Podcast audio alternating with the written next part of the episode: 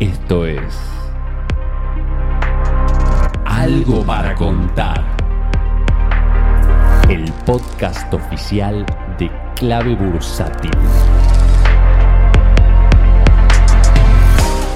Hola, hola, ¿cómo están? Bienvenidos a Algo para Contar. Quien les habla en el día de hoy, Marucape, y como siempre me gusta traerte alguna temática que podamos pensar juntos, que podamos reflexionar. Y en el día de hoy vamos a tratar de entender por qué decimos que la bolsa se comporta de una manera cíclica. Primer factor, creo el principal, es porque la bolsa está conformado por seres humanos y esta repetición cíclica es parte parte de la naturaleza misma del ser humano. Por eso decimos, ¿no? Que el humano es ese animal que tropieza dos veces con la misma piedra. De hecho, no solo la bolsa está conformado por seres humanos, sino que la economía misma está conformada por las decisiones de cada uno de nosotros, por los ánimos que tengamos cada una de las personas que eh, formamos parte. Por eso es muy importante recalcar que la economía no es una ciencia exacta, sino que es considerada una ciencia social. Y además, uno de los factores que también ayudan mucho a esta, em, digamos, generación de movimientos cíclicos en la bolsa es que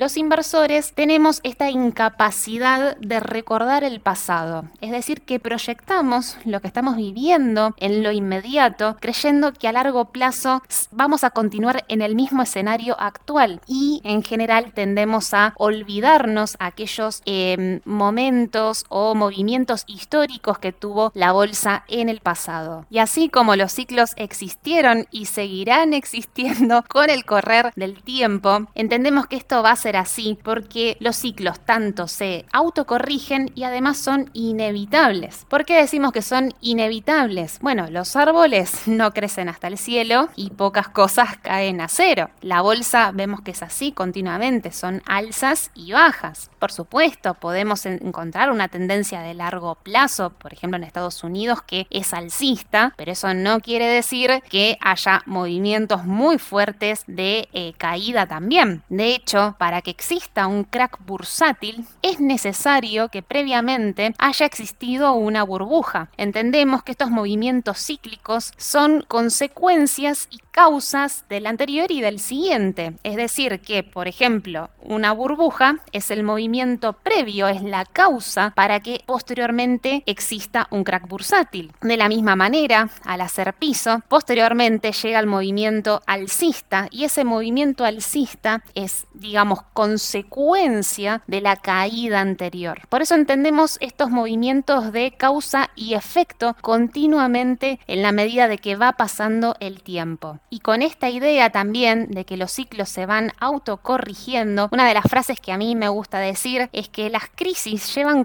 consigo el combustible para la recuperación económica. Por eso a veces creemos, ¿no? Que mm, prácticamente es imposible creer que luego de una crisis no pueda venir posteriormente un alza, una recuperación, tiempos mejores, porque prácticamente si descartamos esta posibilidad es como no aceptar el comportamiento humano de por sí, que es cíclico. Ahora, todos los ciclos son distintos entre sí, pueden tener algunas diferencias ya sea en duración, en velocidad o en la fuerza de las oscilaciones. Y después también entendemos que dentro de los ciclos podemos encontrar microciclos o ciclos más chicos dentro de un ciclo mucho más grande. También otra característica para tener en cuenta es que los ciclos se van afectando entre ellos. Por ejemplo, el ciclo de la economía va a terminar afectando al ciclo de las empresas, de la generación de las ganancias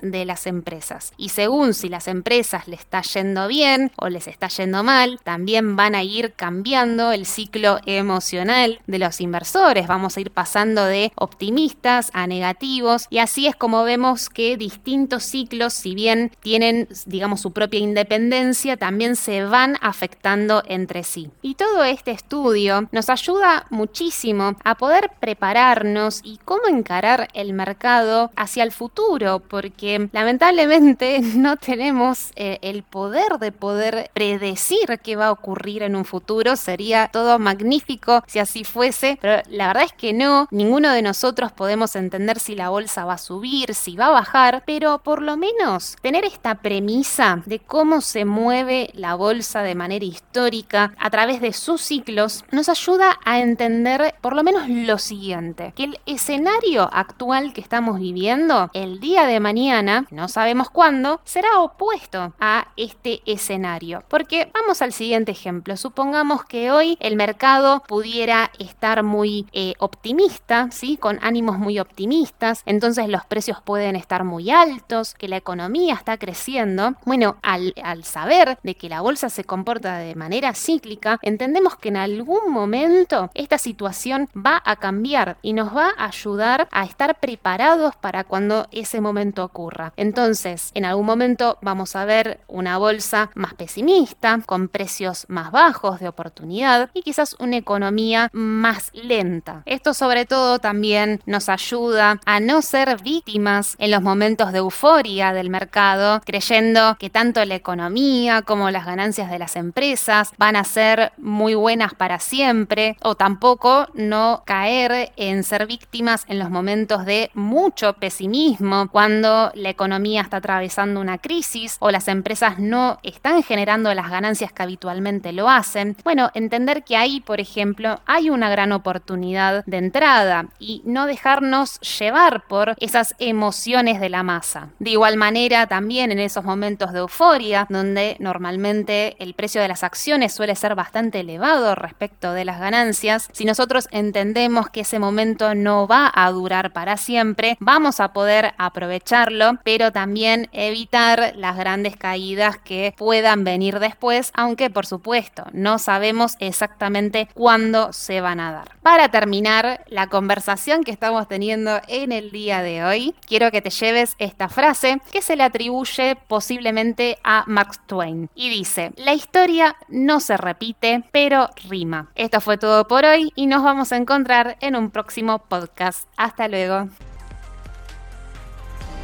Si querés enterarte de la última información del mercado en tiempo real y sin costo alguno, sumate a nuestra comunidad de WhatsApp en clavebursátil.com barra comunidad. Un espacio de inversores para inversores.